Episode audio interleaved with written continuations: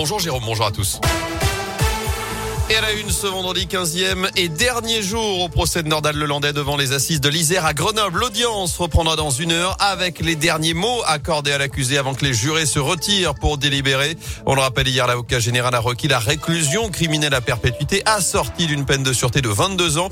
Toute dernière occasion donc pour Nordal Lelandais de parler, de s'adresser à la famille de Maëlys, même si Laurent Boguet, l'avocat du père de la fillette interrogé hier soir, n'en attend pas grand chose de ce moment. Je le dis sans cruauté particulière, il a eu quatre ans et demi pour préparer les premiers. Ils ne m'ont guère convaincu à titre individuel.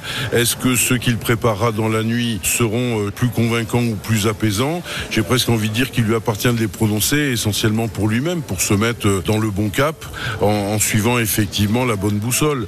Euh, là maintenant, il appartient aux jurés, à partir de tous les éléments qui ont été débattus, de rendre justice, prononcer une sanction à l'encontre de Nordal Lelandais et authentifier autant que faire se peut, le statut de victime suppliciée de la petite Maëlys et de ses parents. Et le verdict est attendu dans la journée. Dans l'actu à saint cette rixe dans le quartier Saint-Jacques, ça s'est passé mercredi soir à la terrasse d'un bar Place Neuve. D'après le progrès, les policiers ont été appelés pour une altercation entre plusieurs individus, notamment une jeune femme d'une vingtaine d'années. Des insultes et des coups ont été échangés près de la fontaine. Certains protagonistes ont été contrôlés pour être convoqués ultérieurement.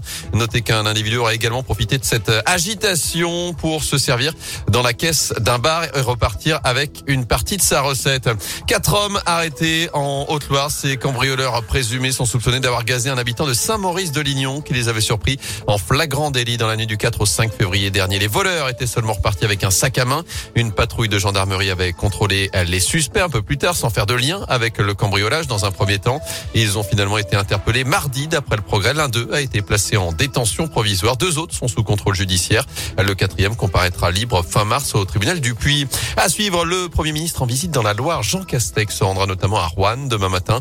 Le chef du gouvernement est attendu à partir de 9h30 sur le site de l'entreprise Nexter, l'un des leaders français de l'armement, accompagné de la ministre des Armées Florence Parly. Vient notamment annoncer la signature d'un nouveau contrat dans le cadre de la loi de programmation militaire. Il se rendra ensuite au lycée agricole de Rouen-Chervé à Péreux pour rencontrer des jeunes qui participent au service national universel. Il sera accompagné pour l'occasion de la secrétaire d'État chargée de la jeunesse et de l'engagement, Sarah El Aïri. En bref, le centre de vaccination et de dépistage situé au Scarabée fermera ses portes demain soir. La demande n'est pas assez selon la préfecture. L'offre en médecine de ville suffit actuellement.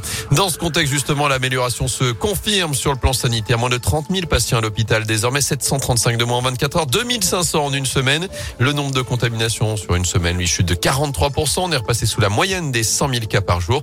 Une première depuis fin décembre. En foot, coup d'envoi de la 25e journée de Ligue 1 ce soir. Lille reçoit Metz à partir de 21h. La SS de son côté prépare la réception de Strasbourg, quatrième du championnat. Ce sera après-demain à partir de 15h à Geoffroy Guichard. Enfin, une déception au JO d'hiver à Pékin. Il n'y a plus de Français désormais en ski cross euh, masculin. Le dernier à engager François Place vient d'être éliminé en euh, demi-finale. On suit également en ce moment le départ de la Mastart féminine.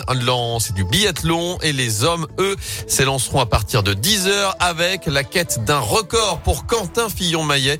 Déjà 5 médailles dans cette Olympiade. Il en vise une sixième, ce qui serait un record absolu au JO d'hiver.